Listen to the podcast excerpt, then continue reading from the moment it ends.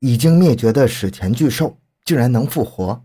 近几年，越来越多的生物从这个世界上消失，严重的破坏了地球的生态圈层。人类在担忧的同时，也一直在讨论关于如何让已经灭绝的物种复活。但是，现在的科学理论表示，灭绝物种复活将成为可能。欢迎收听由小东播讲的《玛雅预言成真，灭绝物种竟能复活》。回到现场，寻找真相。小东讲故事系列专辑由喜马拉雅独家播出。首先，我们要明白什么是灭绝物种复活。国际自然保护联盟给灭绝物种复活下的定义是，在功能上与原始灭绝物种是一样的生物，也就是说。复活的灭绝生物只是一个复制品，和正主有很大差距。这是由于每个生物体的基因序列都不一样，不可能完全培育出与正主一模一样的生物。其实早些年间，科学界就一直在探讨复活已经灭绝的物种这件事情，但是一直没有太大进展。直到近几年，科学界传来消息，说科学家已经将史前猛犸象的基因成功植入到了大象的细胞中。这一消息传出后，不少人都表示玛雅人的预言成真了。早在玛雅文明消失之前，玛雅人就曾留下了物种复活的预言，如今恐怕真的要实现了。但是，如何实现这一技术，有哪些步骤呢？第一种叫反向繁育，反向繁育又叫做回归繁殖，指的是在现存的物种中找到那些与已经灭绝的物种特征类似的动物。将这些特征的基因组和性状提取出来，然后通过这些相似物种之间的选择性繁育，把这些相似特征的基因和性状集中到一个个体中，那么这个个体就会和已经灭绝的物种出现一样的特征，比如说外貌和行为。原牛就是通过反向繁育培育出来的。原牛是一种已经灭绝的杂食性牛类，它们的体型庞大，力大无比，是所有家养牛的祖先。这种牛曾在欧亚大陆普遍存在，但是由于人类的捕杀和生存环境的破坏，原牛在1627年彻底消失了。1920年，一位名叫赫克的科学家通过提取现在家牛中的某些特征基因，把它们转移到了一头实验用的家牛身上，成功的培育出了一种与原牛相类似的牛，并取名为赫克牛。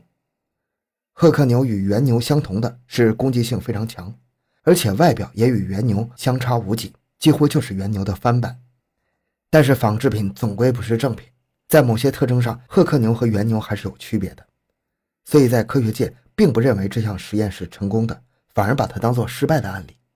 目前仍旧有许多科学家在探索怎样培育出已经灭绝的原牛，不过进展并不顺利。总的来说，反向繁育其实就是复制与原主大差不差的替代品，从而完成补充缺失生态功能的任务。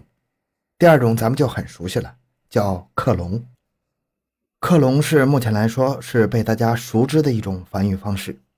这种繁育方式是通过体细胞来进行繁殖的，是一种无性繁殖技术。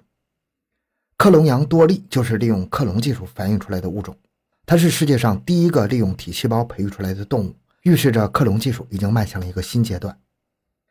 多利培育出来之后，科学家们开始用克隆技术培育已经灭绝的物种。在一九九九年的时候，比利牛斯山羊濒临灭绝。为了缓解这一物种的灭绝，科学家们费尽心力捕获了一只雌性的比利牛斯山羊，从它体内提取了相应的基因。一年之后，人们意外地发现这只母山羊死在了野外，这样就预示着比利牛斯山羊可能要绝种。于是，科学家们利用这只母山羊身上提取来的基因样本，成功培育出了一只小的比利牛斯山羊。但是这只小山羊出生时就患有先天性的肺功能障碍，出生七分钟后便宣告死亡了。小比利牛斯山羊的出生意味着利用克隆技术复活已经灭绝生物这件事儿成功的可能性非常大，只是局限于技术的不完善。这听起来似乎是最好的方式，但值得注意的是，克隆技术虽然能够繁育出与原来的生物基因完全相同的生物。但它的弊端在于无法得到已经灭绝生物体的基因。小比利牛斯山羊的克隆只是一个个例。如果人类想要复活恐龙的话，那么该去哪儿寻找这已经灭绝千万年的恐龙的基因呢？最后一项技术叫基因编辑，这个厉害。基因工程是科技进步发展的结果，也是听起来最具现代感的技术。这种技术就像是一把剪刀，把一段正常的基因分开，提取我们想要的部分，再把它们缝合，非常类似于一台缝合手术。这种技术能够对目标基因进行编辑，从而改变特定的 DNA。就拿猛犸象来说，这是现代基因编辑技术的一个重点实验项目。物种是跟随地球和生态的变化不断进化的。现在的大象其实就是原始猛犸象的一个后代分支，它们的基因里自然也会存在着猛犸象的基因。那么，通过基因编辑技术提取现在大象的基因，从中寻找最像猛犸象的那部分，将这部分基因提取出来，然后再从猛犸象的化石中提取一部分基因，看最终能否培育出猛犸象。这个过程异常困难。首先，现在在大象体内有多少是猛犸象的基因是不可知的。在一个化石中能否还存在猛犸象的基因也是未知的，所以这项技术就格外的困难。那么，复活这些已经灭绝的生物有什么意义呢？会造成什么后果呢？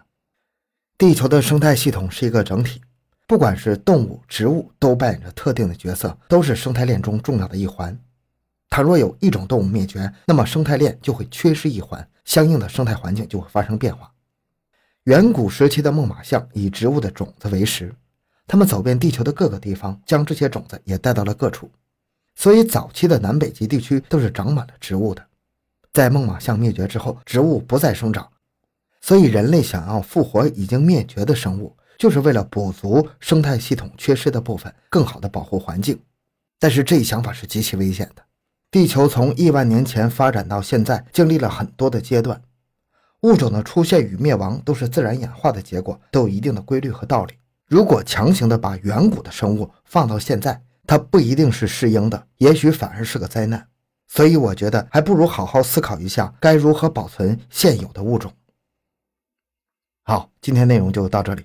小东的个人微信号六五七六二六六，感谢您的收听，咱们下期再见。